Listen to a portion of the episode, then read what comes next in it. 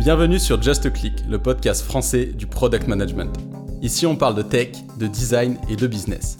Je suis Thierry Michel et j'accueille chaque semaine des leaders du monde du digital. Ici, vous trouverez des retours d'expérience, des conseils et apprentissages concrets pour progresser en product management. On dit que seul, on va vite, mais sur Just Click, on prend le temps ensemble d'aller loin. Donc bonjour Arnaud. Bonjour Thierry. Merci de, m'accueillir dans, vos locaux qui sont quand même euh, vachement cool. Bah euh, ouais, non, mais écoute, merci à toi de, de, venir à notre rencontre. C'est super de te rencontrer. Donc euh, aujourd'hui, on, va parler, on va parler de maritime, mais pas que, de tech avec aussi. Et comment tu as réussi à, concilier les deux avec, avec ton équipe qui est quand même une bonne quarantaine de personnes, si, si je ne me, me, trompe pas. Et puis vous continuez à grossir, j'imagine, également. Enfin, tu vas nous raconter tout ça. Euh, ton parcours et puis, euh, et puis comment vous avez réussi à créer donc un produit, euh, enfin plusieurs produits, plusieurs lignes de produits et, et de services afin d'aider donc les compagnies maritimes à mieux exploiter leurs leur navires, à mieux gérer leurs opérations et, aussi dans un but qui fait sens aujourd'hui de, de, diminuer leur empreinte carbone parce qu'indirectement ça passe aussi la transition par transitionner ce qu'on faisait avant, on passe pas du, du coq à l'âne sans cette phase de transition et je pense que vous jouez un rôle aussi là-dedans. Donc je pense que ça va être euh, un échange hyper intéressant. Euh, donc je te propose tout d'abord de, bah, de, te présenter puis de nous présenter Opsilog, euh, qui est l'entreprise que tu as cofondée. yes. Exactement. Eh ben, merci pour cette intro. Ça, déjà c'est une super intro. ça couvre pas mal, exact. Ça couvre bien ce qu'on fait. Donc moi, je suis Arnaud Dianoux, ancien capitaine de la marine marchande. Euh, donc basé à Marseille, j'ai fait mes, mes, classes donc à l'école de l'ENSM de Marseille. Euh, donc c'est une formation en 5 ans. Et puis, euh, et puis derrière, en fait, j'ai navigué pendant une dizaine d'années. Euh, sur différents types de navires, un peu des porte-containers, euh, à la compagnie Marfret. Euh, j'ai fait aussi du roulier et du passager à la compagnie Management d'Orbini. Puis après, je suis rentré chez Bourbon où j'ai fait mes classes. je suis passé de lieutenant jusqu'au commandement chez Bourbon. Donc il y a un des leaders des services à l'offshore maritime.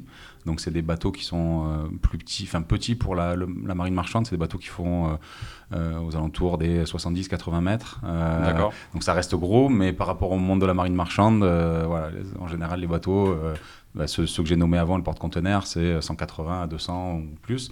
Et voilà, donc j'ai fait mes classes là-bas jusqu'au jusqu'au commandement. Et après, j'ai euh, fait un complément dans ma formation. Je suis allé euh, faire un master en stratégie et développement des affaires internationales à l'ESSEC, à Paris et à Singapour, parce que je, bah, je voulais combiner à la fois mes compétences maritimes avec un autre cursus pour euh, un jour pouvoir évoluer vers, vers, vers d'autres challenges à terre. donc voilà, c'est ce que j'ai réalisé. Voilà mon parcours. Donc après cette école, j'ai eu la chance de bosser chez Bourbon à terre. D'accord. Parce que jusqu'à présent, tu étais donc euh, en mer. En mer, voilà, en rythme de mois, deux mois. Donc euh, c'est un rythme qui est sympa aussi. Euh, deux mois, on est pleinement à bord avec une équipe d'une quinzaine de personnes. donc il y a des gens qui sont là à la passerelle du bateau pour assurer la navigation, la sécurité. Des personnes, une équipe de 3-4 personnes qui sont à la machine pour gérer au quotidien le, bon fonctionnement des, moteurs et de tous les, appareils qui sont à bord. Et après, on a une, équipe qui est au pont pour gérer le chargement, le déchargement, etc. On a une équipe aussi qui gère la cuisine, l'intendance, etc. Donc c'est euh, euh, deux mois, deux mois, donc deux mois à bord, plein pot, euh, où en gros on est, à, fond dans les opérations et ça peut être de jour, de nuit, souvent dans des zones. Alors l'offshore, c'est on a pas mal bossé en Afrique de l'Ouest, Angola, Congo, Nigeria. donc on prend l'avion, on va là-bas, après on monte sur le bateau. C'est pas des bateaux qui font des transatlantiques, c'est des bateaux qui vont ravitailler des plateformes pétrolières, gazières et maintenant de plus en plus d'éoliens offshore aussi, puisque euh, il y a besoin de ces petits bateaux pour euh, développer les champs éoliens. Et donc Afrique de l'Ouest, j'ai bossé en Inde, je suis allé chercher des bateaux neufs en Chine. Euh, Bourbon était en plein essor à ce moment-là, il construisait énormément de bateaux en série, donc j'ai des bateaux en France. donc j'ai eu aussi la chance d'aller en, Antarctique sur un bateau qui faisait pas de l'offshore, qui ravitaillait la base de Dumont-Durville euh, sur euh, une base scientifique en fait. Hein. donc c'était un brise-glace où on allait pour ravitailler cette base à la fois avec des scientifiques et à la fois avec du matériel pour qu'ils puissent derrière hiverner. Donc ça c'était aussi des, des navigations passionnantes. Et donc voilà, deux mois, deux mois pendant, euh, pendant une dizaine d'années. Et après les deux mois, on est là. quand on est en congé, on est en congé, on peut faire ce qu'on veut, on peut profiter de nos amis, de la famille, euh, faire nos passions et, euh, voilà. Et donc ça c'était un rythme et puis là maintenant effectivement nouveau nouveau rythme, euh, donc passage à terre, c'est un changement de rythme complet, mais avec d'autres challenges qui sont tout aussi intéressants et beaucoup aussi de similitudes entre. Je trouve que la mer c'est une sacrée école de la vie où on apprend à gérer des choses, euh, euh, des imprévus, euh, la météo qui tourne, une problématique à bord de santé. Ou, voilà, c'est tout un tas d'imprévus qu'on retrouve pas mal de, choses à terre ou parfois dans une entreprise, en tout cas dans la gestion d'une entreprise. Il faut savoir gérer, bien gérer, bien gérer l'entreprise au niveau des ressources humaines, au niveau du développement. Donc voilà, je retrouve plein de choses super intéressantes dans les deux côtés. Hyper intéressant, donc un, apprentissage aussi durant en fait ta, carrière de, capitaine. Ce, que tu nous expliques là, c'est qu'aujourd'hui tu, vois pas mal de choses peut-être auxquelles tu n'aurais pas pensé qui pourraient être utiles, mais en réalité toute la sagesse acquise euh, durant ces missions qui, te sert aujourd'hui sur... Euh, ouais, là, c'est ça, bah déjà la collaboration, c'est-à-dire que nous, chez Opsilog, on en parlera, mais euh, tu l'as dit, on est une quarantaine. Euh, c'est une équipe. On n'a pas de, on n'a pas de. Enfin, notre grande force, c'est nos employés qui et les différentes expertises dont on parlera, qui se combinent pour pour délivrer bah, les services, les produits à nos clients. Et donc du coup, l'homme est au cœur de, enfin l'homme, l'humain, hein, l'homme, la femme est au cœur de, tout ça, sont au cœur de tout ça. Et à bord, c'est un peu pareil, c'est-à-dire qu'à bord, c'est une équipe qui doit fonctionner pendant deux mois ensemble, euh, avec des hauts, des bas et des, euh, des challenges. Il y a des choses, il y a des, y a des joies, il y a des, euh, parfois des moments difficiles. Donc voilà, ça c'est, oui, j'ai appris beaucoup et y a, je, trouve que c'est, voilà, pour revenir sur la mer, c'est une sacrée école de la vie. En tout cas, je de mon expérience passée, j'en bénéficie, enfin, j'essaye de m'appuyer là-dessus pour aussi euh, gérer, euh, gérer le développement d'une société. Et donc on s'était arrêté à ma navigation. Derrière, je repasse chez Bourbon à terre pour gérer un, projet autour du fuel management, donc de la gestion de, des consommations de carburant. Bourbon à l'époque avait euh, développé, avait commandé tout un tas de navires en série. Ils appelaient ça les Liberty Ships en référence à, à, donc la, la, Seconde Guerre mondiale, quand les Américains ont construit des navires en série euh, rapidement, dans un temps record, pour derrière pouvoir euh, réussir à, traverser, euh, à envoyer plein de navires dans la transatlantique et en se disant, bah, il y en aura peut-être qui se feront torpiller, mais si on en envoie 100 en même temps, il y aura sans doute des bateaux qui, qui, traverseront sans, sans accroc. Donc voilà, dans cet esprit-là, Bourbon avait construit des Liberty Ships avec une, une, une propulsion qui était différente. Plutôt que d'avoir deux gros moteurs, ils avaient trois petits, donc beaucoup plus flexibles. Et, donc, dans ce projet Fuel Management, ils me demandaient ben, de réfléchir à comment on pouvait prouver au marché que euh, ces bateaux-là étaient plus efficients, que euh, apportaient vraiment quelque chose de nouveau sur le, sur le marché. D'accord, donc eux, ils construisaient le navire. Et, toi, ton job, c'était euh, de donner de la data, de la donnée pertinente pour ensuite euh, utiliser ça comme un outil marketing et euh, expliquer que les navires ils fonctionnent effectivement mieux, mais de manière euh, factuelle. Quoi. Voilà, factuelle. Donc il fallait de la, comme tu l'as dit, de la data. C'est un peu le début de l'histoire d'Opsilog qui commence à partir de là. chez Bourbon, en fait, au travers de ce projet-là qui a commencé en 2013 jusqu'en fin 2015. donc j'arrive sur ce projet Fuel Management. Euh, à l'époque, il y avait juste un rapport qui était envoyé. Donc Bourbon, à l'époque, euh, avait près de 500 navires euh, dans le monde, partout dans le monde, avec 10 filiales opérationnelles. et chaque navire envoyait ce qu'on, appelait son Environmental Monthly Report. Donc c'est un rapport mensuel où le commandant nous disait, nous mettait, ben, voilà ce que j'ai consommé sur ce mois, voilà mes mesures moteurs. voilà le taux de sulfure de mon carburant, tout ça dans un fichier Excel. Euh, et, donc de ça, en fait, c'était il a fallu lancer le projet, mais il y avait, la granularité n'était pas au rendez-vous. C'est-à-dire qu'on avait juste une conso mensuelle par bateau. Donc, expliquer pourquoi le bateau, le mois précédent, avait consommé 250 000 litres versus euh, le mois suivant 150 000 litres. Euh, on pouvait pas, n'avait pas le bon niveau de granularité. Donc, c'est là où on a commencé à développer un software embarqué qu'on a pu déployer à distance euh, qui permettait déjà de digitaliser les reporting des bords, sur lequel on avait une granularité euh, à la minute pour les opérations, c'est-à-dire que le commandant était capable de nous dire de minuit à 2 heures du matin, mon navire est en attente devant le port. de 2h à 6h, j'étais en chargement de carburant et j'ai chargé tant de carburant. Euh, il nous mettait une consommation à la journée versus une consommation au mois. Et donc la granularité a été vraiment, euh, euh, bah, c'est ce qu'on recherchait en déployant ce software-là. donc c'est un, software qui s'appelle ODA, Operational Data Application, qu'on a déployé sur les, sur les 500 navires. Donc on est passé de, de, la réception d'un Excel par mois à la réception de 500 daily reports par jour avec une granularité à l'opération à l'intérieur. Donc une richesse incroyable qui, avant ça, euh, les navires reportaient sur des Excel à la journée au niveau de leur filiale, mais les données n'étaient pas exploitées. Et du coup, pour comprendre, parce que en fait, pour toi, c'est évident euh, que cette donnée est qualitative. On en avait brièvement parlé, donc euh, je commence à comprendre que la raison pour laquelle, si je dis pas de bêtises, c'est qualitatif, c'est parce que ça fait partie aussi du job en fait. alors je sais pas si c'est le capitaine, le second ou autre, mais en tout cas, ça fait partie du job de, de saisir ces informations. Donc en fait, étant donné que c'est, je ne sais pas si c'est procéduré ou euh, d'un point de vue dans la vie de, ta journée euh, de, capitaine, je pense que c'est peut-être important de le préciser ça aussi. Euh. Alors il y, a, plusieurs reporting qui sont, qui sont réalisés par les différents officiers à bord. Ça peut être le commandant, ça peut être les lieutenants, le second capitaine qui, qui est entre les deux, ou les mécanos, le chef mécanicien, le second.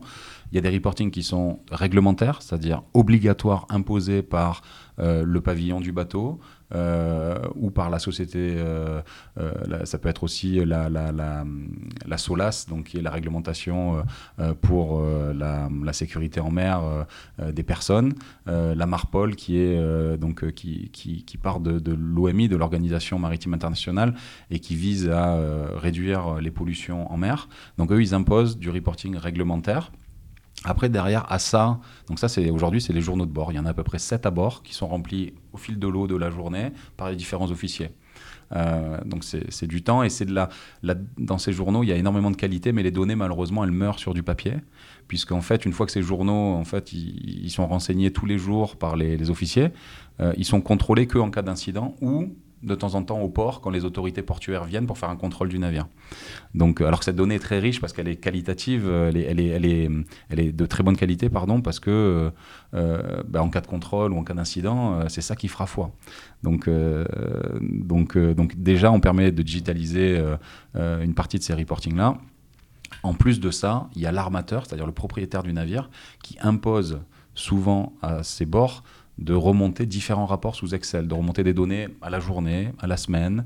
Donc on peut, souvent, il y a deux, trois rapports journaliers en plus en Excel, euh, trois, quatre euh, hebdomadaires, et, certains mensuels, 5-6 mensuels. Donc sur des données comme euh, la sécurité à bord, le nombre de meetings qu'il y a eu sur la sécurité, le nombre d'incidents, euh, les consommations, euh, tout un tas de données. Donc ça, c'est le reporting qui est demandé par l'armateur, qui vient en plus du reporting réglementaire.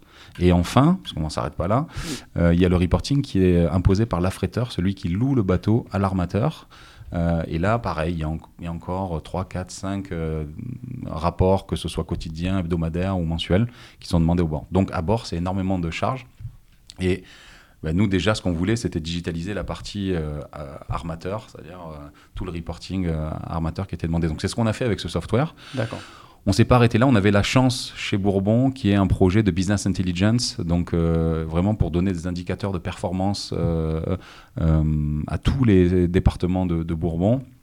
Donc j'ai pu me greffer à travailler avec ces équipes-là pour notamment intégrer les données de ODA, de ce software embarqué, ce logiciel embarqué, euh, derrière, certains bateaux avaient la capacité de nous envoyer les données euh, euh, minute par minute des consommations moteurs. donc on a travaillé avec différents partenaires qui, eux, captaient la donnée et nous la mettaient à disposition. donc ça nous rajoutait une granularité. Là, on, on, commençait à tomber à la minute avec de la donnée automatique. Et puis, et puis donc, on allait chercher, on est aussi allé chercher de la géolocalisation.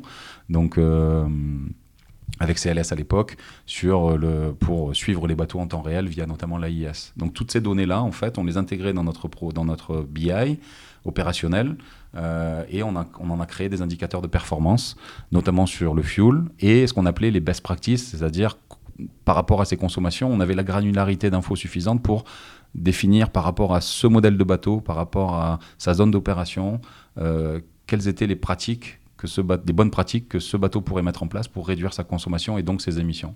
Et rapidement, on a euh, atteint 15% de réduction des consommations avec l'existant, c'est-à-dire avec le bateau existant, simplement en captant ces données-là, des indicateurs de performance. C'est des trucs simples, euh, c'est des bonnes pratiques qui étaient euh, parfois simples, mais pas, pas tout le temps appliquées pour différentes raisons. Ça pouvait être des pratiques sur la vitesse de transit, ça pouvait être la pratique sur le nombre de moteurs utilisés pendant les périodes d'attente. Ça peut être la pratique sur euh, euh, le type de moteur utilisé quand le bateau est taqué. Certains avaient des tout petits moteurs qui consommaient pas beaucoup euh, et donc qui pouvaient mettre en, marche quand ils étaient hackés, mais que c'était pas forcément toujours le cas. Voilà. Et après, pour faire le parallèle, c'est un petit peu comme dans un taxi, c'est-à-dire qu'il y a le bateau en lui-même, donc ça c'est le modèle du bateau ou le modèle de, la, de, la, voiture. Derrière, il y a le conducteur du taxi, donc là on peut avoir référence à l'équipage qui peut avoir des bonnes ou des mauvaises pratiques. Et après, on a le donneur d'ordre, c'est-à-dire l'affréteur, celui qui loue le bateau, qui va donner des ordres au bateau en disant tu vas à tel endroit, tu vas à tel endroit, à telle vitesse c'est urgent ou c'est pas urgent. Et donc là aussi, on a travaillé avec l'affréteur, le client, le donneur d'ordre parce que bah, lui aussi, le donneur d'ordre, avait sa part euh, de, bonnes ou de mauvaises pratiques. Euh, euh, et donc, par exemple, parfois, il demandait à des bateaux d'aller vite, et puis derrière, pour attendre 4 heures avant de décharger. Donc, il n'y avait pas de raison d'aller vite et d'utiliser deux ou trois moteurs. On pouvait faire ce transit plus à moindre vitesse, avec moins de moteurs. Et donc oui, ça rallonge en temps le transit, mais au final, on gagnait quand même en consommation. Donc, euh, donc voilà, tout ça, ça c'est le projet. En fait, derrière, quand on est arrivé là, on s'est dit, on a travaillé avec les clients, de, avec un, ou deux clients de Bourbon, et on, a rapidement vu qu'on pouvait générer des, économies importantes et euh, donc sur les consommations. Point important, le carburant est payé par l'affréteur. L'affréteur, celui qui loue le bateau, il paye à l'armateur, par exemple Bourbon, le coût de location du navire. D'accord. Ça peut aller de 10 euh, à 80 000 euros par jour, euh, voilà, et, en fonction de, des cycles de marché, etc. Et ils payent le carburant en plus, euh, entre donc 5 000 litres et ça peut aller jusqu'à 40, 40 000 litres par jour.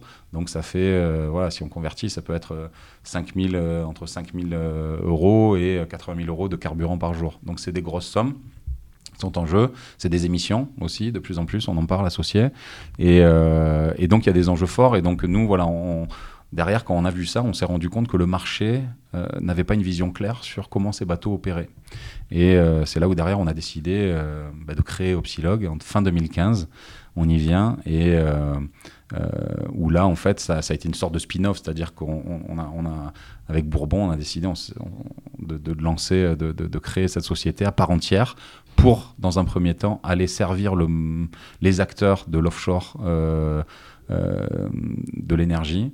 donc des, opérateurs comme Total, Shell, Exxon, etc.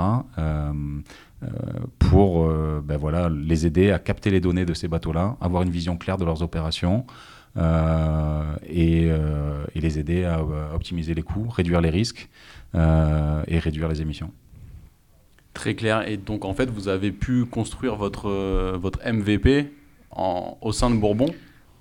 et ensuite, alors moi, ça m'intéresse de comprendre déjà, là, vous étiez combien sur ce, sur ce projet dans Bourbon? Étais, ah, Dans Bourbon, alors c'était, c'était, c'était, on était, alors j'étais, alors, il y a, on était un. Après, derrière, j'ai recruté euh, Malo qui, qui m'a rejoint. Donc, on était deux. J'avais la chance d'avoir cette. Il y avait une équipe BI euh, qui était. Euh, qui était pas qui m'était pas rattaché mais qui était transverse et qui a, qui a pu qui a clairement joué un rôle important aussi là-dedans et puis après je prenais des stagiaires aussi de la marine marchande qui avaient du mal à trouver des embarquements et qui venaient m'aider six mois et derrière qui on a vu avec, avec Bourbon pour qu'ils puissent derrière leur promettre une leur faire une promesse d'embarquement et, euh, et, donc là aussi, c'est rigolo parce que ces stagiaires, euh, derrière, certains d'entre eux sont revenus après quelques années après bosser chez nous. Et j'en ai euh, j'en ai il y en a quelques-uns euh, Colombo notamment qui était stagiaire avec moi qui est revenu. David également maintenant qui, a quitté Opsilog. Mais voilà c'est une, histoire donc en, gros on était moi j'étais une équipe de trois personnes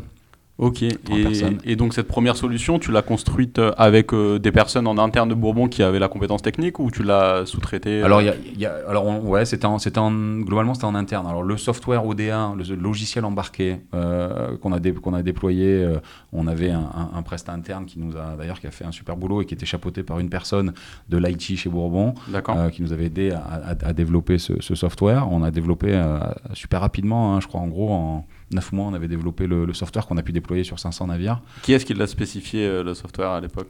Qui l'a spécifié, qui a fait les specs ben, Moi, fonctionnel. D'accord. J'avais fait les specs fonctionnels en disant je veux ça, je veux ça. D'abord, j'avais fait un état des lieux avec toutes les filiales, parce que chacun allait de son rapport Excel, qui était différent, ou son rapport Word. Donc, on a fait une, analyse déjà de tout ça. Et après, on s'est dit bon, ben, il faut, il faut euh, faire un, trouver un rapport unique, euh, développer un logiciel unique pour l'ensemble des filiales. Après, donc, il y avait, euh, il y avait Gilles euh, qui m'accompagnait sur, sur la partie plutôt technique et qui drivait le, la prestation qu'on avait pris de développeurs en interne, qui, donc, qui nous aidait. Donc, ça a été vraiment un, super succès. On a pu déployer ça. Malo m'a rejoint à ce moment-là pour déployer ça sur tous les navires. À distance, on avait la chance aussi que Bourbon avait des, des, des, navires qui étaient de plus en plus connectés. Donc, l'installation à distance. Euh, donc il y avait oui de la conduite du changement parce qu'il fallait expliquer au bord attention maintenant vous avez un logiciel ça va vous remplacer l'Excel donc euh, voilà on, essayait d'accompagner tout ça. Euh, et, donc voilà. Et donc du coup on, et donc ça c'était ça c'était ça c'était sur le logiciel. Derrière sur la partie intégration de données c'est là où je m'appuyais sur l'équipe BI de, business intelligence là où ils étaient 5 en tout. c'est eux qui m'ont derrière avec eux qu'on a créé les indicateurs de performance, où on a fait des premiers dashboards en interne pour euh, les différentes filiales, euh, pour les commandants, à qui on envoyait aussi, on fallait, c'était important de boucler la boucle et de leur envoyer l'info. Le, marin prend du temps pour saisir des données, on voulait euh, boucler la boucle et leur envoyer des, un, retour son ou un feedback sur ce qui rentrait. et on partageait aussi des rapports aux clients.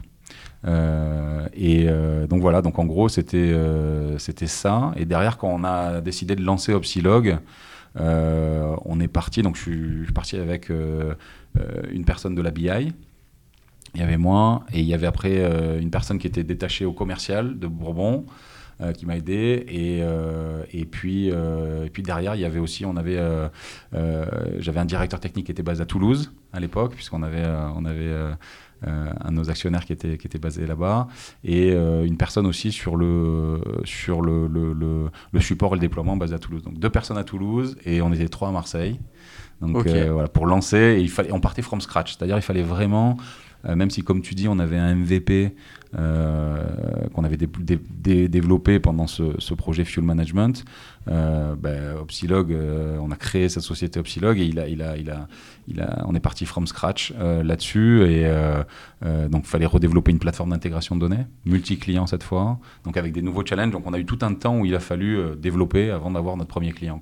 D'accord, donc vous n'êtes pas parti avec, euh, avec ce client-là vous êtes parti, non, euh, non, non. vous êtes parti avec la connaissance du besoin euh, mieux, mieux identifié, mais il fallait refaire. C'est ça, exactement. Il fallait refaire différemment, mais c'est vrai que le, savoir, le savoir-faire, que bah, toutes nos réflexions qu'on avait eues sur le fuel management, sur la gestion de données, sur l'intégration des types de données, etc., les indicateurs de performance, on, est parti, euh, on est reparti d'une feuille blanche, mais comme tu dis, avec de la, de la, de la connaissance et du savoir-faire qu'on avait développé. Euh.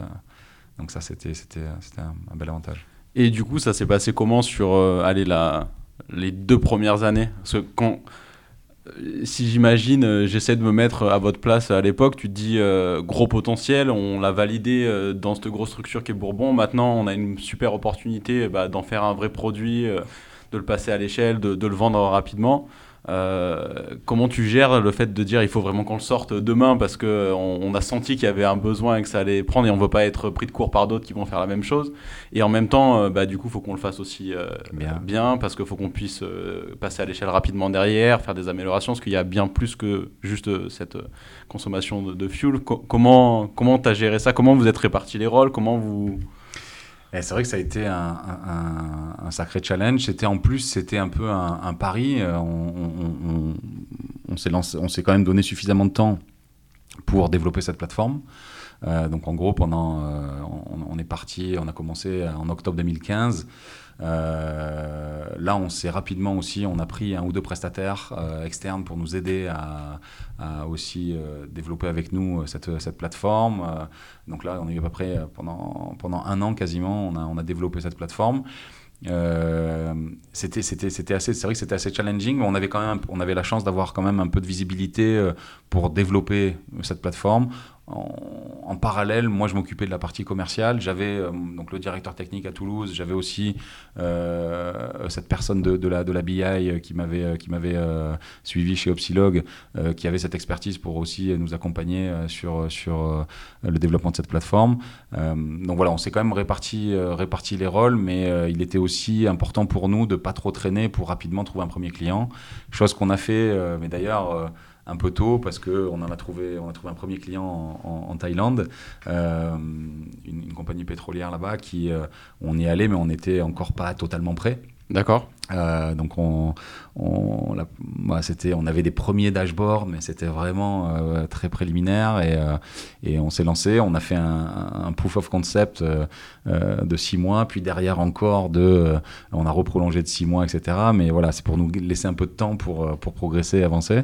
Et, et au final, voilà, ça a, été, ça a, été, un client avec qui on, on, a, à l'époque, on n'avait pas converti parce que c'était trop tôt pour nous. Techniquement, on n'avait pas encore un, un, MVP. En fait, on est parti limite avant d'avoir un MVP avec eux. Donc c'était, euh, euh, c'était, c'était. Puis on, a appris parce que bah, c'était euh, à l'international, le,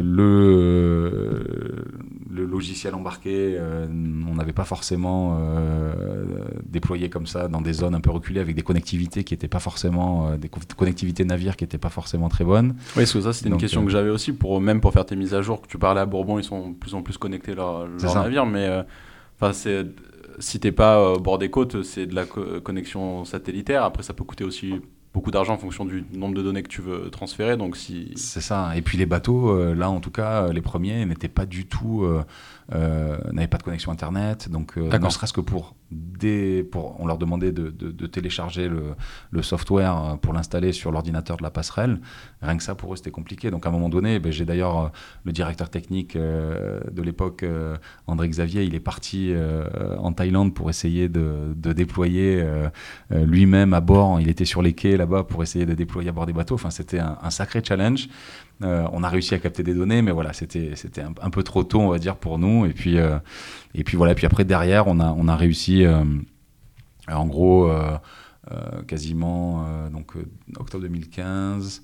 Derrière, il me semble que après un peu après le premier anniversaire, on a réussi à convaincre un, gros acteur euh, du, monde euh, de, l'énergie, un opérateur, un affréteur, euh, de, venir, de, souscrire à notre, solution. On était un peu plus près et on a pu euh, ce, client-là nous a donné un challenge en disant bah, aidez-moi à réduire de 8% euh, mes consommations dans tel pays sur 15 bateaux et euh, mes émissions de CO2 aussi. Et là, on était un peu plus près et on a réussi à atteindre 11,5%. Euh, de réduction. Donc, euh, comment on faisait? On a déployé nos solutions. Pendant un mois, on observe comment les bateaux travaillent, sans nous, sans, sans action de notre part. Euh, parce que c'est vrai que je t'ai pas expliqué tout le, tout le concept de efficiency as a service. mais nous, ce qui nous intéresse, c'est à la fin, c'est qu'il y ait vraiment un résultat concret, tangible, mesurable pour nos clients.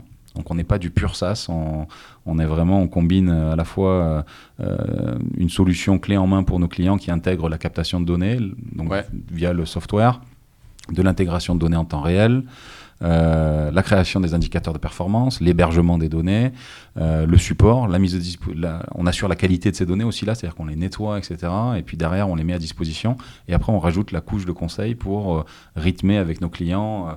voilà, nous, notre analyse de votre flotte. Toutes les semaines à distance, on, accompagne nos clients pour ce qu'on appelle les aider à transformer leurs données en action. et c'est pour nous, c'est important parce que on pense que si on s'arrêtait juste au partage d'un indicateur, euh, parfois c'est pas suffisant parce que euh, ils ont ces personnes responsables de la logistique ont énormément de challenges pour gérer au quotidien euh, les navires qu'ils affrètent, gérer la sécurité, gérer la, continuité technique de leur et, logistique de leurs opérations. Et donc on voulait vraiment derrière les aider aussi en analysant leurs données. Et ça, je trouve ça hyper intéressant. On va y revenir après aussi parce que en réalité, c'est pas juste vous fournissez l'outil, débrouillez-vous, c'est cet, accompagnement aussi que, vous apportez et qui, je pense, enfin, aujourd'hui, on a de plus en plus sur plein de thématiques différentes de SaaS qui sortent à droite à gauche. Que, intellectuellement, on peut vite imaginer si je sors un SaaS qui a des, clients, très vite, je peux toucher le monde entier. C'est euh, passage à l'échelle euh, simplifié grâce à tout ce qui est plateforme as a service, infrastructure avec les AWS, etc. Et donc rapidement, on peut penser que on peut avoir le succès fulgurant euh, de, la startup à l'américaine juste en sortant le super SaaS, le super outil qu'on vend et puis après on, s'occupe plus des clients. Mais en réalité, euh, quand on est confronté à la réalité, on, se rend compte que souvent les clients veulent plus que juste un outil. Et, ce que vous apportez, c'est cette complémentarité entre votre expertise métier euh, avec ton parcours et tous les gens que vous avez euh, maintenant, j'imagine aussi, qui ont des parcours similaires dans la marine marchande, plus la partie technique. C'est vraiment les, les, deux liés en fait qui font aussi, je pense, la valeur de ce que vous apportez aujourd'hui. Euh, donc on, va y venir sur ça. Par contre, au bout de cette première année là, euh, donc, euh, donc tu dis qu'en gros, au bout d'un an là, vous avez réussi à avoir un premier client qui était avec lequel donc vous avez pu apporter bah, 11,5% de, de réduction. le tout premier que vous n'avez pas converti, c'est au bout de combien de temps que vous avez tenté le coup? Euh, quasiment si, euh, octobre, je crois qu'à partir de mars, donc six mois. Ok, donc ouais, c'était vraiment très tôt. On n'avait pas fini la plateforme. C'était, on utilisait, on avait juste en fait, euh, on, on, avait une sorte de, on commençait à avoir un cube de données euh, et on avait, on utilisait un, un, logiciel de, de, de, data visualisation, ouais. mais on n'avait pas encore vraiment nos KPI qui étaient, qui étaient finalisés, etc. Donc c'était euh, ça fait partie de l'histoire, mais, euh, mais et puis, et puis on a appris avec ça. C'est-à-dire que derrière, on a, on a pu être plus robuste pour vraiment derrière euh, faire nos armes. Et, et puis le jour où on a eu ce premier client pour travailler en Afrique de l'Ouest avec, avec lui, voilà, on y allait en, en mode bah, ça va marcher. Et puis c'était un sacré challenge parce qu'on était, c'est vrai que je l'ai pas dit, mais on était, on était dans ce contrat, on était, il fallait qu'on dépasse les 8% pour, euh, pour euh, derrière, euh, c'était un, challenge, un incentive, il fallait qu'on dépasse ça pour derrière ben, un partage des économies. quoi. D'accord. Donc Ah oui. Donc oui, il fallait être, fallait être performant. Il fallait dépasser les 8%. C'était un peu du, c'était un peu du où ça marche ou ça marche pas. Si, Et il y avait ce, cette limite à 8%. Il fallait qu'on la dépasse. Donc quand on l'a dépassé, c'est vrai que c'était une super. Bah, à la fois c'était une super nouvelle pour le client et à la fois pour nous. Et, et puis derrière, ça nous a ouvert euh, plein d'autres portes à la fois chez ce client-là et, euh, et, euh, et, chez d'autres. Donc voilà, c'était c'était un, premier super succès. Avec là, à ce moment-là, on était 8 dans l'équipe. Donc déjà 8. Donc alors ça, sur cette année-là de construction, ça m'intéresse de parce que donc tu l'as expliqué que tu avais tu as commencé avec une personne en business intelligence, donc mm. plus sur la partie construction, j'imagine, des dashboards, autant peut-être sur la partie un peu technique, mais aussi euh, savoir où mettre la donnée, etc. Ouais, toute la partie, voilà, c'est ça, euh, euh, organisation de la donnée, structuration de la donnée, c'est ça aussi qui fait le. Si on a un bon back-office, derrière, la data visualisation ça reste, je vais dire, c'est la partie quasiment la, la, ça c'est plus simple, quoi, parce que si derrière c'est pas structuré, c'est compliqué. Donc vous aviez cette personne-là, une personne technique, donc vraiment là pour faire euh, la plateforme, et euh, toi. Et, et, un commercial en plus. En, plus. Et, euh, et, et après, derrière, rapidement, on a pris deux ou trois prestataires externes qui nous ont accompagnés pour booster les développements. sur les développements. Du coup, sur la partie vraiment vision produit et ce que tu veux faire d'un point de vue fonctionnel, c'était toi qui drivais tout ça? Ou toi et l'autre commercial Alors moi et, euh, et, notamment la personne de la, de la BI euh, qui était venue avec moi, qui avait rejoint Psylog parce qu'on on, voyait les indicateurs qu'on avait mis dans le précédent projet ensemble et donc euh, ça nous a permis aussi de mais c'était pas simple. C'était pas simple tous les jours parce que euh, ben, moi à la fois il fallait que je gère le démarrage de cette de, cette société. Il fallait la partie commerciale il fallait aussi être être être là pour pour pitcher pour euh, créer nos premiers supports et à la fois ben, donner la visite produit. Donc c'était on en parlait mais on, enfin, on en reparlera mais ce il y avait le côté business et le côté technique et euh, il y avait personne au produit quoi hein. donc euh, c'était c'était on le savait pas à l'époque mais c'était ouais, parfois c'était euh, on, se reposait on disait bon c'est quoi les indicateurs qu'on veut mettre on arrivait quand même à se, à se, réunir de temps en temps et mais c'était c'était pas structuré. C'était un peu on est parti on est parti un peu la fleur au fusil en mode on, on, on, voit à peu près où est-ce qu'on veut aller mais c'était c'était après, à un moment donné, on s'est posé, on a commencé à faire des maquettes, des dashboards qu'on voulait faire, des indicateurs. clairement, heureusement qu'on avait déjà, que moi j'avais en tête déjà pas mal de KPI que j'avais mis en place dans le précédent projet, que j'avais cette personne de la BI aussi, Sébastien, qui m'avait, avec qui on avait bossé ensemble sur le projet précédent. Voilà, ça, tout ça, ça, ça a permis de d'aller un peu plus vite. Mais, mais c'était pas, c'était pas cadré comme on peut l'avoir. On en parlera avec aujourd'hui. Oui, aujourd'hui, une, structure, une structure vraiment. Et du coup, sur cette première phase, sans être cadré, est-ce que la partie. Euh, donc, dans le produit, on parle. Le, la, ce qu'on euh, la terminologie aujourd'hui qui est vachement utilisée, c'est la, discovery ou la recherche utilisateur pour la compréhension du besoin métier en fait. Et euh, quand tu crées des produits, notamment en tech, c'est assez simple de prototyper des choses rapidement, d'aller dans un café avec, si c'est du B2C, quelque chose d'assez simple que tu veux viser monsieur, madame, tout le monde, ou tu, les rencontres dans la rue, tu fais tester tes protos, tu vois ce qui marche, ce qui marche pas, tu reviens, etc. Et donc, euh, c'est des hum, des étapes euh, dont on parle beaucoup dans la démarche euh, produit euh, de, de, de, logiciels, quoi. Dans cette première année, en fait, toi, tu avais une vraie compréhension du problème, puisque tu l'avais déjà validé chez Bourbon. Tu le disais toi-même, là, tu avais en tête déjà des, métriques en fait, que tu voulais mettre dans les dashboards. tu as navigué pendant, pendant plus de 10 ans. Est-ce que, euh, à part ce premier client, du coup un peu crash test, euh, vous aviez d'autres interactions avec des clients qui t'ont aidé un peu à, mettre ces, premiers, euh, ces premières métriques ou c'était principalement basé sur tout ce que tu avais vu chez Bourbon, plus ton expertise métier? Au démarrage, c'était, ça, c'était basé sur mon expertise métier et sur ce que j'avais fait sur mes précédents projets. Après, rapidement, et c'était déjà d'ailleurs avec le client en Thaïlande, il nous a tout de suite parlé de cas d'usage qu'on n'avait pas forcément, sur notamment basé sur la géolocalisation des navires, la répartition, c'est-à-dire que quand un bateau travaille sur un champ pétrolier, il est alloué à un budget. Quand ce même bateau part sur un autre champ, donc à 20 nautiques ou enfin voilà à proximité, c'est un autre budget. Donc il voulait qu'on fasse un découpage du temps passé par zone, etc c'était des cas d'usage qu'on n'avait pas encore. Donc on apprend aussi, on a appris aussi au fil de l'eau avec euh, les retours clients pour euh, bah, les intégrer euh, dans, progressivement, dans rajouter des, cas d'usage au fil de l'eau et qui nous a permis derrière, au bout de deux ans, en gros, de définir une première offre qu'on avait appelée à l'époque Marine Log, où il y avait un cas d'usage sur la réduction du carburant, un cas d'usage euh, sur la, la, réduction des émissions, donc qui est assez lié, mais il n'y avait pas que les émissions, la, réduction de l'impact environnemental, il y avait les émissions, il y avait la gestion des déchets à bord, qui est aussi un enjeu, euh, avec la production et la, et la, gestion aussi de la production et de la consommation d'eau, parce que dans certaines régions, parfois, euh, l'acheminement d'eau n'est pas forcément simple, et certains bateaux peuvent produire de l'eau, ils ont des osmoseurs à bord, qui sont capables, basés de, à partir de l'eau de mer, de filtrer, filtrer sur des... Et donc, voilà, donc il y avait ce cas d'usage réduction des, consommations. Le deuxième cas d'usage, réduction de l'impact environnemental. Le troisième, réduction des coûts, où là, on aidait nos clients à mesurer les entrées dans les ports, les sorties comme un péage, en fait, hein, nombre de fois où le bateau est allé au port, les fameux euh, cost allocation, c'est-à-dire la répartition des temps passés en fonction des différentes zones euh, offshore. Et, euh, et, et, le dernier que je me rappelle, cost allocation, euh, et fleet utilization, c'était pour donner une vision claire à nos clients de comment le bateau était utilisé en termes de capacité. C'est-à-dire quand on loue un bateau, c'est un peu quand on fait un déménagement, on va louer un, camion de je sais pas 10 mètres cubes.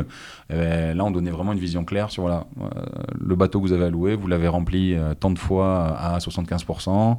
Euh, vous l'avez utilisé euh, plutôt sur tel type de marchandises, donner une vision claire pour savoir si euh, c'était le bon bateau à utiliser pour, pour ce, type d'opération. Donc on avait nos quatre cas d'usage et ça c'était, c'est vrai qu'en y repensant, c'était Marine Log, il nous a fallu, octobre 2017, on avait défini cette offre-là. Donc ça... Et avant ça, on avait surtout le cas d'usage sur réduction de, consommation. On est parti avec ça d'abord, et après, on, comme tu dis, en, en, échangeant aussi avec nos clients, progressivement, on a dessiné cette offre Marine Log. Euh, et, euh, et donc ça, vous l'avez dessiné euh, justement avec leur retour, vous les avec avez leur retour. Oui, oui, oui, clairement. Bah, le, client thaïlandais, le premier client qu'on a eu en Afrique de l'Ouest, d'autres, on a eu après, on a eu un, un, autre client en Afrique de l'Ouest. Voilà, on, clairement, c'est sûr qu'on a, on a, euh, c'est aussi avec leur retour qu'on a, qu'on a pris en compte, avec euh, les, les experts. Moi, j'ai eu aussi euh, derrière, quand on a eu un premier client, j'ai rapidement rappelé David, qui était un stagiaire à l'époque chez moi au Fuel Management, qui m'a rejoint chez Opsilog, c'était notre premier expert marine, parce que pendant un moment, j'étais le seul expert marine, en fait. D'accord. donc à la fois dirigeant et à la fois bah, le seul expert. Parce que dès le départ, vous faisiez cette complémentarité métrique et support, support exactement. Oui, et accompagnement. Donc comme j'étais le seul, à un moment donné, je me suis dit, on va vite être court. On a un premier client, on a ce challenge de passer la barre des 8% de, réduction. Donc j'ai rapidement euh, appelé David, qui, nous a rejoint et qui était notre premier expert maritime et qui, clairement, euh, derrière, euh, bah, bah, bah, nous a aidé sur, sur, sur cette partie-là, sur ces, ces, cas d'usage, etc., développer les cas d'usage. Et avec aussi les inputs, les miens, ceux de David, les retours clients, etc., petit à petit, on a, on a créé cette offre cette première offre Marine Log là. Très clair. Et donc euh, après cette, euh, donc, cette première année, tu transformes en partie d'essai. Donc euh, premier crash test, mais globalement, ça te permet d'apprendre pas mal de choses au bout de six mois. Au bout d'un an, j'arrondis, hein, mais au bout d'un an, première version orientée sur, sur l'économie de, de, carburant. Ouais. Et ensuite, euh, un an plus tard, là, vous aviez encore euh, une suite plus complète. Et voilà, une suite plus complète, euh, un premier client satisfait, le développement. Donc là, à ce moment-là, on arrive à déployer dans d'autres filiales chez ce client-là. Et, et puis, on, a un autre gros, gros acteur qui nous appelle et qui dit Je veux bosser avec vous, j'ai entendu parler de vous. Et, et, donc là, on se lance avec un deuxième, deuxième client et on avait notre offre Marine Log. Et euh, bah, c'est rigolo parce que les deux clients d'origine, euh, je ne peux pas les nommer, mais ils, sont encore avec nous. C'est bon signe, ça. Euh, voilà, et même on, voilà, ça c'est c'est vraiment, c'est super bon signe. Ça fait, ça fait 5-6 ans qu'on travaille avec eux, donc c'est, enfin 6 ans, c'est top. Et donc, ça m'intéresse de comprendre si ces clients du coup qui étaient là au début, et donc parfois quand tu construis un produit au début, si tu as quelques clients, bah, du coup tu vas aussi peut-être prendre plus en compte leur retour pour adapter les fonctionnalités que tu vas avoir à réaliser. Et ça peut être un enjeu après aussi, quand tu veux bah, avoir plus de clients quand même, parce que tu peux pas te baser juste sur deux clients, euh, de leur dire oui, euh, on va continuer à, avoir une bonne relation, et pour autant, il faut qu'on développe d'autres fonctionnalités qui vont retarder peut-être celles que seulement vous, voulez. Comment, comment Ouais, ben c'est un peu ce que je te disais euh, en, off au début. C'est ce côté, à un moment donné, on s'est retrouvés. Donc là, on était donc on était, je pense, une douzaine. On était dans la, pépinière là, que euh, je te montrais là, au, pôle média de la Belle de Mai. Une douzaine. Euh, donc il y avait la team business. Donc dans la team business, c'était un mix. Hein. il y avait, parce qu'on était tous multicasquettes. Hein, quand tu es 12 et que tu, tu, tu, développes une boîte, forcément, tu fais un peu tout. Euh, côté business, on avait des experts maritimes. On avait qui, qui, qui faisaient le support aussi, le déploiement, qui faisaient l'analyse de données, qui faisaient, voilà, faisaient plein de choses. C'est les business analysts, on les appelait. On avait, euh, euh, j'avais aussi un, commercial avec moi, euh, et voilà, et ces mêmes business analysts faisaient aussi la gestion de compte et le développement de compte. Donc, et eux étaient en face du client. Donc ça rejoint ton point. Eux, ils, ils, avaient les feedbacks du client qui disaient ah, j'aimerais bien que vous me fassiez ça, ça, ça, etc. Avec les données, est-ce que c'est possible? Et en parallèle de ça, on avait une équipe technique avec, composée de, développeurs software, d'experts data, et qui continue à construire la plateforme, le back-office, pour, pour essayer d'avoir quelque chose qui, peut nous accompagner sur plusieurs années. Euh, et donc, euh, bah, on avait en fait cette dualité. On avait les, personnes qui étaient en face des clients qui se retournaient vers les personnes techniques qui disaient bah, le client, il m'a demandé ça, il nous faudrait ça. Et les experts techniques qui, euh, c'est aussi normal, avaient leur challenge technique et, et leur, leur roadmap. Et puis, et puis et moi, j'étais à ce moment-là euh, aussi euh, par bons et par vaux pour, euh, pour essayer d'embarquer de, des nouveaux clients, chose d'ailleurs sur laquelle aussi on a, on a réussi. mais donc du coup, je, voilà, y a, ça crée de la tension entre le business et le technique. Donc, et on, ben voilà, à ce moment-là, il nous manquait un petit peu, on, sentait qu'il nous manquait, il nous manquait quelque chose pour un pivot, un point pivot au milieu pour, pour arbitrer à la fois sur euh, nous, notre stratégie, les retours clients, euh, la vision aussi euh, de nos experts métiers et, l'input de nos experts techniques. Tout ça, c'est à combiner. Quoi. Il nous manquait quelque chose là-dedans. On ne savait pas quoi, il nous manquait quelque chose. Et donc ça, vous avez, c'était déjà, ça faisait deux ans là, ou même trois, ou deux ans et demi à là, ça faisait trois ans. Trois ans, trois ans sans du coup product manager. ouais, c'est ça. Et donc, euh, bah, euh, c'est là où euh, il y avait vraiment deux types de contrats. Il y avait les développeurs et les, et, et les business analysts. Quoi. Les développeurs, c'était ceux qui étaient aux techniques, et les business analysts, c'est ceux qui, qui, souvent avaient l'expertise maritime et qui faisaient de la multi, enfin, plein, de, plein de métiers différents. Et, et donc là, bah, c'est aujourd'hui, à l'époque, c'est Martin du coup qui nous rejoint en business analyst. Euh, c'est rigolo parce que je l'ai eu au, téléphone. Parfois, parfois c'est, par hasard, c'est-à-dire c'est, euh, euh, enfin petite anecdote, mais c'est, c'est mon père qui était, qui était en maison de rééducation qui rencontre quelqu'un et qui lui dit tiens, tiens, je te fais passer un CV. Et puis mon père me dit Ah, mais Arnaud, euh, tiens, j'ai un, j'ai, un CV euh, d'une personne que quelqu'un m'a passé à la maison de rédu, que je te, je, te, je te, le passe. Moi, je suis là, bon, papa, bon, euh, je, suis un peu pris bon, bon, ok, je le regarderai, je le regarderai. Et puis je le regarde, et puis après je l'appelle, donc c'était, c'était Martin, et en fait, on, il nous rejoint en business analyst, alors que, donc, profil d'ingé, et qui n'avait pas d'expertise maritime forcément, mais tout de suite il est venu, il est venu avec une tablette, il m'a fait une démo de ce qu'il avait fait, de ses produits, etc. Et moi je connaissais pas, je savais pas ce que c'était product manager, donc c'était nouveau pour moi et, et le poste que j'avais ouvert c'était euh, c'était euh, business analyst. Donc je me, et puis on a un bon feeling et je me dis bon ben Martin je peux te proposer un poste de business analyst et euh, et puis donc il accepte ce poste là et puis il commence à gérer un compte, à essayer d'analyser les données maritimes marché qu'il ne connaissait pas forcément.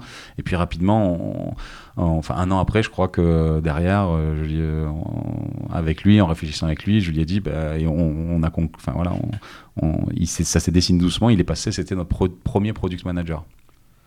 Ok, hyper intéressant. Et là, pour moi, c'était nouveau parce que je savais pas dans quoi je me lançais. Enfin, moi, je connais pas ce, ce monde-là. Enfin, c'est tout ça, tout ça, c'était nouveau. Donc, et puis en discutant avec Martin, on, voilà, on, et puis on avait vécu des tensions aussi entre le business et le technique. C'était, on a passé des moments aussi parfois difficiles.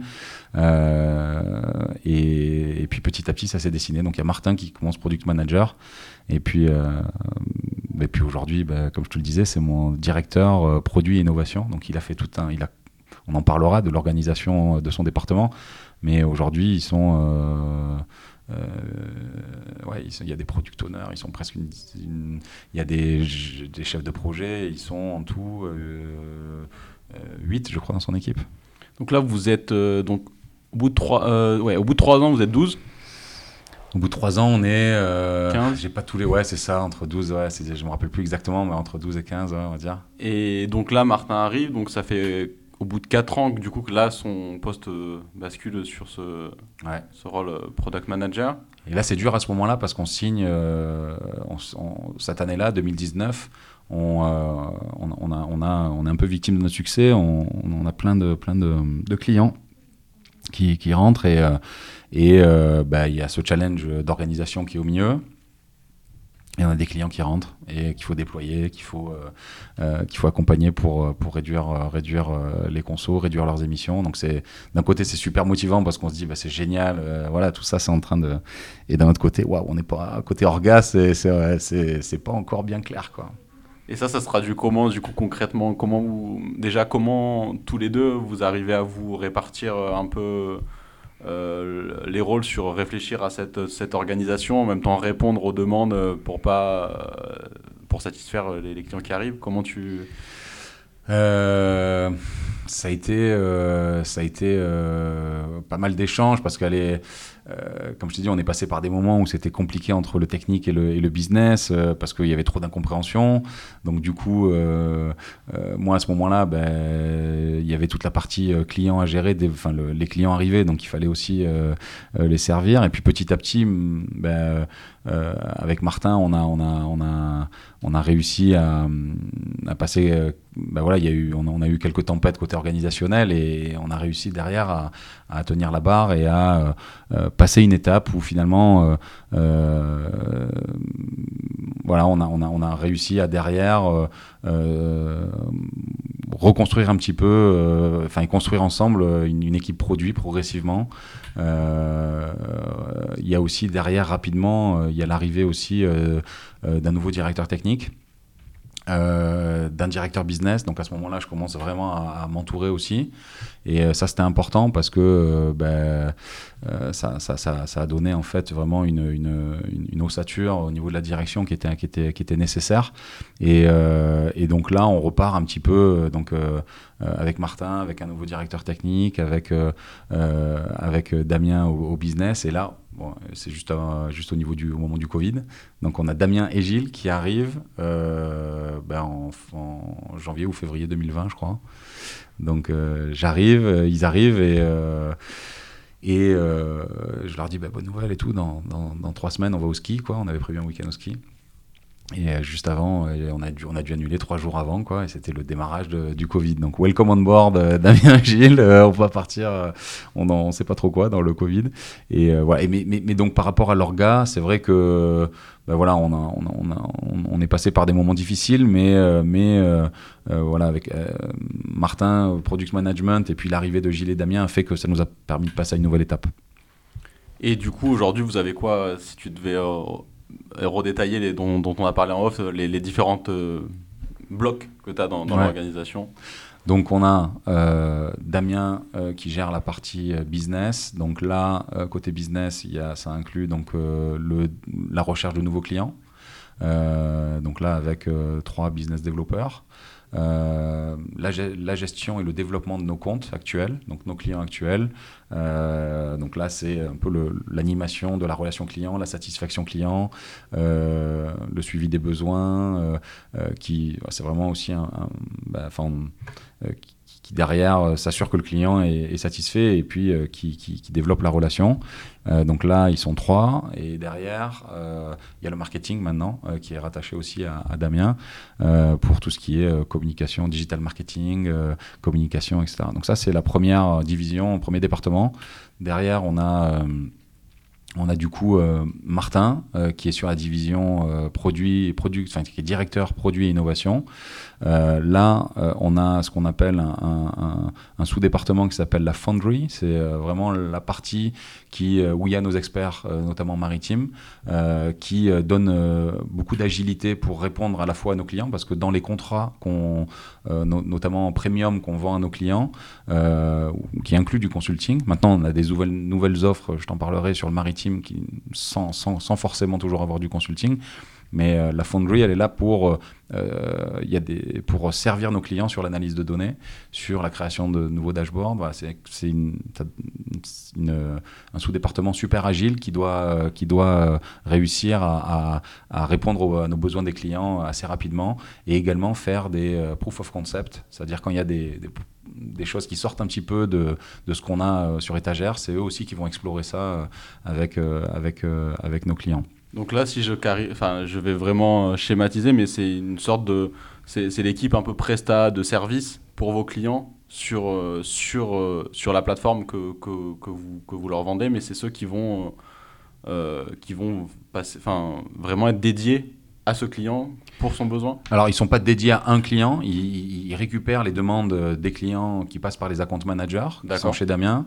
Euh, derrière, euh, euh, ils, traitent ces demandes, ils, font leur cotation, ils disent bah, je peux faire cette analyse en temps de temps. D'accord. et derrière, c'est eux qui font la restitution. Donc, c'est eux qui, à la fois, font de l'analyse pour nos clients, qui derrière créent aussi, ils participent à la création de nouveaux algorithmes à la volée pour nos clients, mais aussi il y a toute une réflexion qui se passe à ce niveau-là, c'est-à-dire est-ce que euh, ce, cet algorithme, je le fais pour un seul client ou est-ce que ça peut servir? Et dans ces cas-là, c'est ça qui est intéressant dans la, dans la, dans la, c'est que un autre sous-département, c'est le product ownership.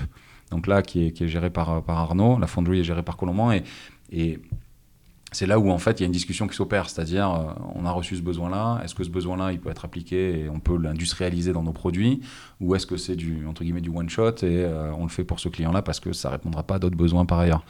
Donc euh, donc du coup là on a le product ownership qui donc il y a toujours une discussion entre Colomban et Arnaud sur ben, est-ce qu'on industrialise ou pas, c'est-à-dire est-ce que ce besoin on l'intègre dans notre roadmap produit pour vraiment l'industrialiser? Et donc cette équipe maintenant euh, d'Arnaud Product Ownership, bah, c'est là où on a nos product owners. Donc euh, on a trois, trois lignes de produits. Euh, donc Streamlog, qui est le logiciel de captation de données, de digitalisation du reporting. MarineSight, qui est la mécanique d'aide à la décision, portail d'aide à la décision avec toute la mécanique qui va derrière.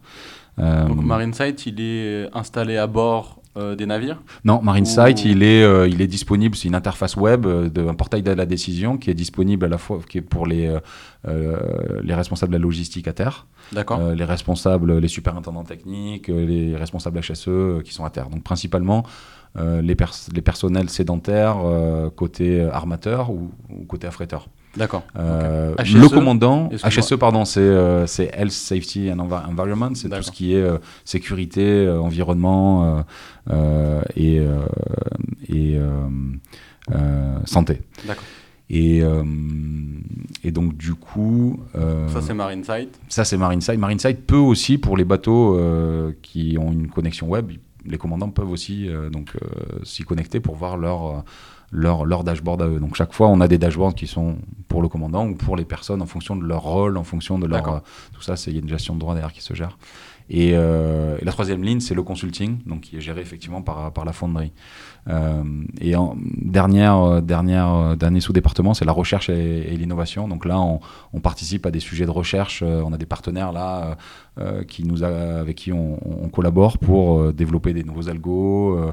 là, il y a de plus en plus, les bateaux sont de plus en plus connectés. Donc maintenant, il y a des, on a plein de données qui arrivent en temps réel à la seconde, des charges, la charge moteur, la puissance moteur, la, des températures, des moteurs, des cylindres, etc. Donc en fait, là, c'est plutôt de la recherche et euh, où, on, bah voilà, on explore. C'est une phase d'exploration. Donc tout ça, c'est sous la division de Martin. Et la dernière, euh, dernier, dernier bloc, c'est euh, la direction technique qui est chapeautée par Gilles, où là, on a une, une équipe software donc c'est là vraiment l'expertise sur, sur le soft, notamment pour, euh, pour Streamlog, euh, également pour, pour MarineSide. Donc là, c'est du back, du front, euh, il y, a, y, a, y, a, les deux. Et après, on a une team data. Qui, sont, qui collaborent pas mal avec la Foundry sur des besoins clients. J'ai besoin d'un nouveau dashboard, c'est la Foundry qui va collaborer avec la data. J'ai besoin de nouvel algorithme, c'est la Foundry qui va collaborer avec la data. Donc euh, sur l'intégration de nouveaux flux de données, parce que la, donnée qu'on capte en temps réel, on a des partenaires qui euh, installent des capteurs à bord. C'est pas nous qui installons du hardware à bord. Et euh, derrière, il faut intégrer ces données, créer des API. Donc cette équipe data, elle est là pour gérer la partie intégration, la partie transformation, création de valeur via des KPI par exemple, la data visualisation euh, voilà, donc c'est assez, euh, c'est assez divers aussi côté data. Et, Excuse-moi juste pour la partie data parce que ça me questionne. Euh, si, mais si j'ai bien compris, la, la fonderie c'est plus des gens du coup avec une casquette métier mais capacité à, à faire des dashboards, de la business intelligence. La mm. partie data c'est vraiment des data scientists qui pour autant n'ont pas, ont pas nécessairement la casquette du tout de métier quoi. C'est ça? c'est ça. Des, des, data engineers, des data engineers, des, des, des data analysts, voilà, qui ont qui ont la capacité de manipuler la data, de l'intégrer, de créer des flux, euh, de croiser des données, euh, d'assurer la, la, la, continuité, enfin euh, l'évolution de notre cube de données, de tout ce qui est structuration de données. Et la dernière équipe qui est sous Gilles, c'est le run et le support. Donc là, c'est le maintien en condition de, de, nos applications qui sont en production, le support aux utilisateurs, que ce soit les utilisateurs à bord ou les utilisateurs à terre, et le déploiement de nos solutions. Donc euh, voilà un peu l'orga. Après, derrière, il y a des fonctions euh, entre guillemets dites support, mais néanmoins essentielles, clairement. les ressources humaines, donc tu as croisé Julie qui nous accompagne, qui est externe, qui nous accompagne à temps partiel là-dessus. La finance, gérée par David. Et voilà, donc c'est globalement voilà un peu la, structuration de, de l'équipe. Donc Là, on a validé une stratégie euh, il y a un an qui vise à vraiment, euh, pendant les six premières années, on, s'est concentré, on va continuer de se concentrer sur accompagner les acteurs euh, de l'offshore, de, de l'énergie, sur, bah, sur ce dont on a parlé, l'offre Marine Site. Et maintenant, en fait, ça, c'est un, un marché de 2500 navires. Euh, là, l'idée, c'est de continuer de gagner des parts de marché sur ce, sur ce segment-là, mais également le monde maritime. On parle de 70 000 navires marchands dans le monde euh, qui euh, fonctionnent encore au papier. donc le journal de bord, le fameux dont on parlait, il y en a 7. Ils sont pour 75% de la flotte mondiale sont au papier, donc 55 000 navires à peu près. le reporting environnemental aux institutions de l'Organisation maritime internationale pour la consolidation des émissions mondiales se fait sous Excel. Euh, avec des données qui sont très difficilement vérifiables et, euh, et euh, dont la qualité, bah, il y, a des organismes de vérification qui sont là pour vérifier les données, mais bah, c'est un challenge parce qu'ils reçoivent ces données sous différents formats, de l'Excel, du Word, du PDF, et là on doit, bah, voilà, nous l'idée c'est vraiment déjà de partir d'un bon pied en digitalisant tout ça. Et, euh, et puis derrière, donc d'accompagner ce monde maritime vers euh, euh, la digitalisation du reporting. Et plus on avance, plus les bateaux sont capables d'émettre des données en temps réel.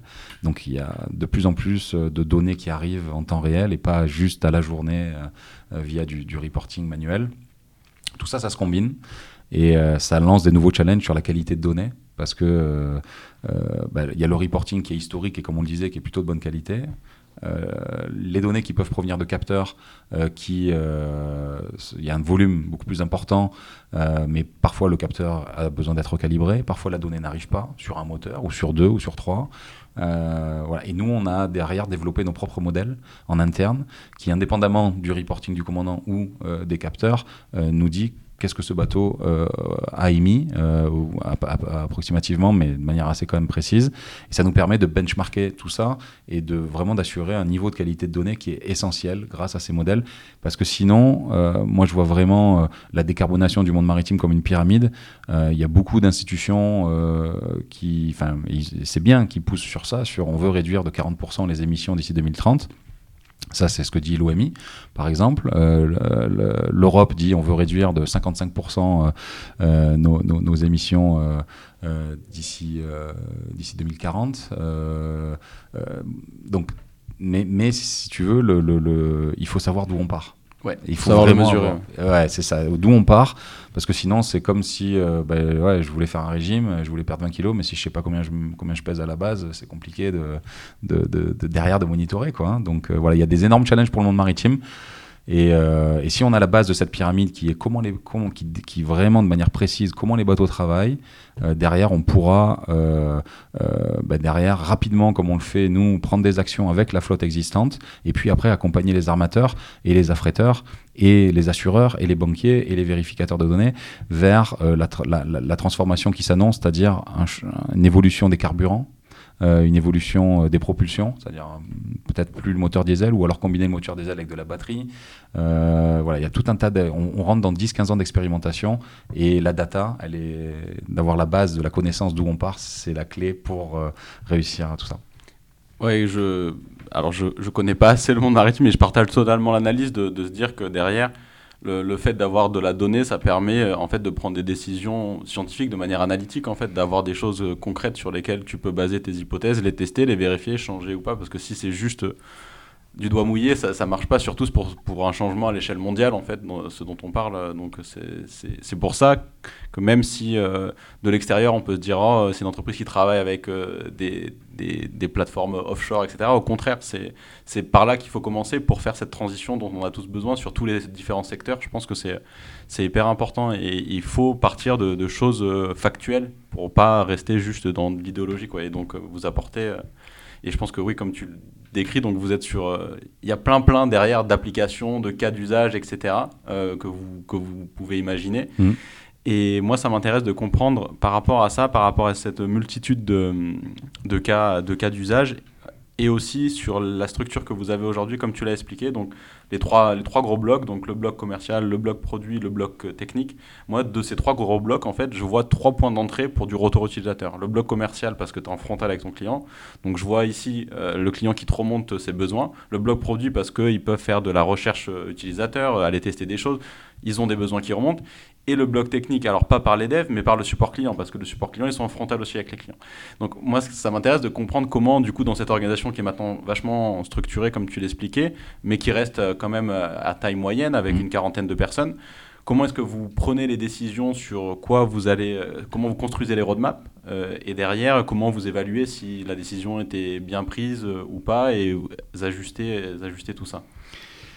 Alors, ben, grâce à cette nouvelle orga, clairement, les product owners et product, on a product manager et product owner, c'est vraiment ben, eux qui, qui gèrent la roadmap produit, donc qui prennent en compte la stratégie qu'on a définie, donc euh, nous, au niveau de la direction euh, et avec, euh, avec nos, notamment nos product managers, on définit bah, vers où on veut aller avec nos produits, qu'est-ce qu'on veut faire? Est-ce qu'on veut, là par exemple, on veut digitaliser le reporting réglementaire parce qu'il est sur papier, donc on a des versions qui arrivent, donc ça c'est stratégique, indépendamment de ce que peuvent nous dire nos clients. ils pourraient nous le dire, mais nous on a décidé ça. parce qu'on a fait des, des, analyses de marché qui nous disent, et puis voilà, c'est vers là où on a décidé d'aller. Derrière, il y a, donc c'est vraiment le product manager et le product owner qui sont euh, les pivots dans tout ça, qui vont faire les interfaces entre euh, les retours de nos commerciaux aussi, parce que parfois on gagne ou on perd, enfin pas on gagne ou on perd, mais parfois il y a un prospect qu'on n'arrive pas à convaincre parce qu'il nous manque peut-être euh, quelque chose. Les, account, les managers, les gestionnaires de compte, effectivement, ils sont au quotidien avec nos clients. Ils font des retours.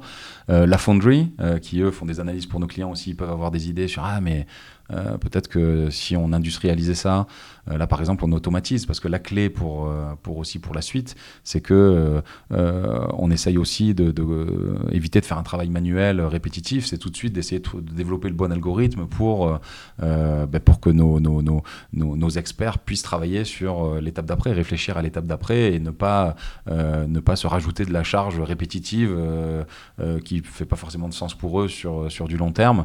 donc il y a la fonderie qui fait les retours euh, aux, aux, product, au product, euh, product manager et product owner.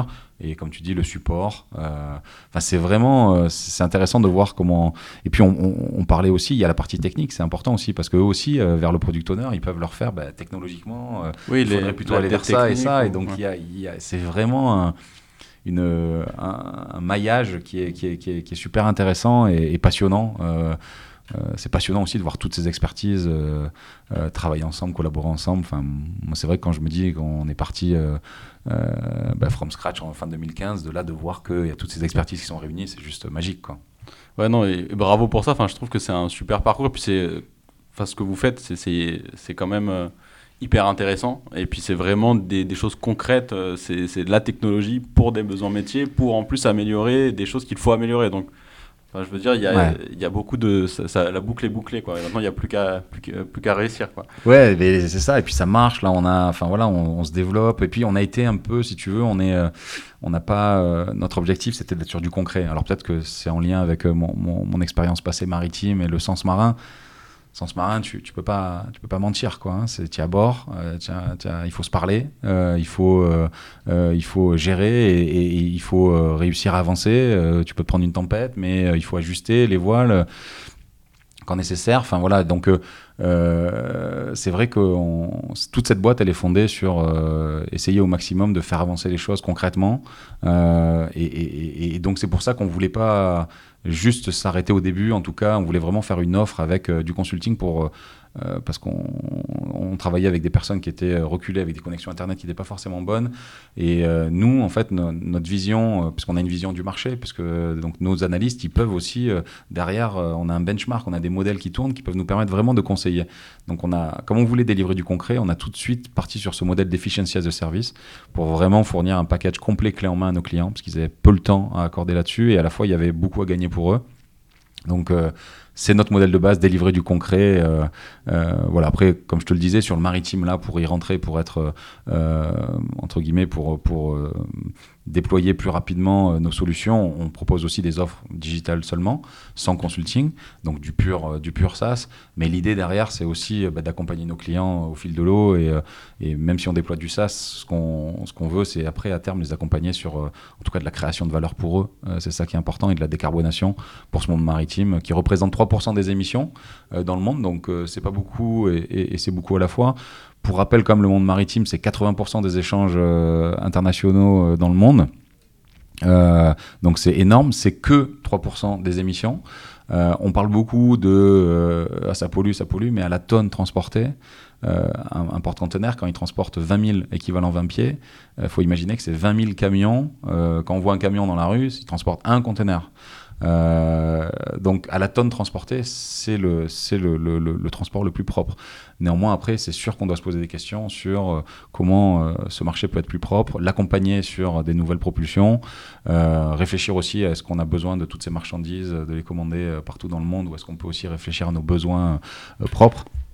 Voilà, nous, on a, on a, on a maintenant un un, nouveau euh, moto, en, enfin nouveau, euh, nouvelle phrase en interne, c'est que c'est vrai que le, le, le, le, fuel le plus propre, c'est celui qu'on ne brûle pas. Donc, également, c'est vrai que si. Euh, alors ça fait pas tout parce que les échanges, on va pas, ça s'arrête pas du jour pour le lendemain. Il y en a besoin, il y en aura toujours besoin, il y en a toujours eu. On voit le Vélic, qui, donc la partie propulsion à la voile, qui refait aussi son apparition. Voilà, il y a plein de choses intéressantes qui se passent. Euh, il faut accompagner tout ça et, la data, elle a, je pense, une, un rôle très important à jouer là-dedans. Sinon, on va, on va rentrer dans des expérimentations sans réellement savoir euh, comment c'était avant, qu'est-ce qu'on émettait avant sur ce bateau-là versus cette nouvelle propulsion. Donc voilà, plein de choses passionnantes qui nous animent au quotidien. Quoi. Et oui, enfin vraiment c'est vraiment hyper intéressant. Et toi, du coup, ton rôle, comment tu l'as vu euh, évoluer aujourd'hui? Comment tu, tu, le vois aussi évoluer euh, par rapport c'est un challenge du quotidien parce que c'est vrai que quand tu es, euh, quand es, es dans une boîte qui grandit, si tu veux, je me suis toujours dit, ben, chaque jour qui passe, ta position, ton job doit évoluer, parce que mes responsabilités évoluent, parce que quand tu crées de l'emploi, bah, chaque fois que tu as une personne qui vient à bord, c'est aussi une responsabilité derrière d'essayer de, de, gérer la continuité de cet emploi sur du long terme, tout ça. Donc c'est euh, euh, pareil pour un client, quand tu as un client qui arrive à bord, tu, veux essayer de s'assurer qu'il soit satisfait. Donc euh, euh, c'est une, quasiment une remise, en, enfin une remise en question, sans, sans rentrer dans le doute, mais euh, c'est euh, une évolution permanente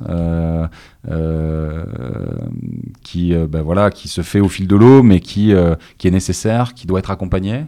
On doit être, on doit être entouré, que ce soit côté famille, que ce soit côté, côté pro, prendre du coaching aussi de temps en temps pour essayer de passer des. Il y a des étapes parfois euh, puis il y a des choses parfois qu'on n'a jamais faites, quoi. Donc, euh, tiens, euh, tiens j'ai un, challenge là, je ne sais pas comment faire. Donc, c'est ouais, ouais, un, challenge du quotidien, mais d'un autre côté, je le prends vraiment positivement parce que bah, j'adore apprendre et puis. et puis, puis c'est vrai que ça me motive bah déjà, ça, je trouve que. Je suis passionné par ce qu'on fait chez Opsilog et puis, et puis bah, les emplois créés, accompagner le maritime là-dedans. Enfin, tout ça, ça fait du sens. Donc, tant que ça intéresse, je pense que ça permet aussi d'avancer, de grandir et de passer les différents challenges. Euh, mais ouais, c'est super intéressant, ça, une évolution de carrière euh, progressive avec en même temps que la boîte grandit.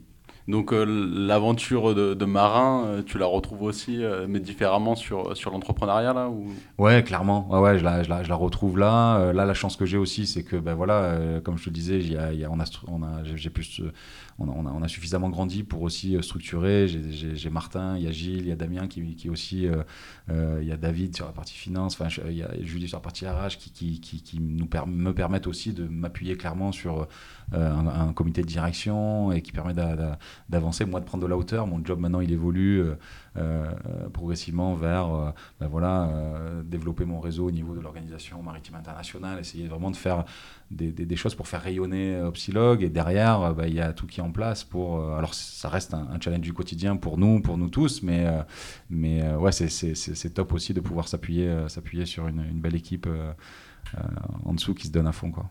Super. Et du coup, durant cette. pour aller vers la fin de l'échange, donc on, a discuté au début, euh, en off, il n'y aura pas de conseil de lecture sur cet échange-là, mais plutôt, moi, ce qui m'intéresse de savoir, c'est, euh, tu m'expliquais que tu te nourris beaucoup des échanges aussi avec les autres euh, et de partager et puis de grandir comme ça.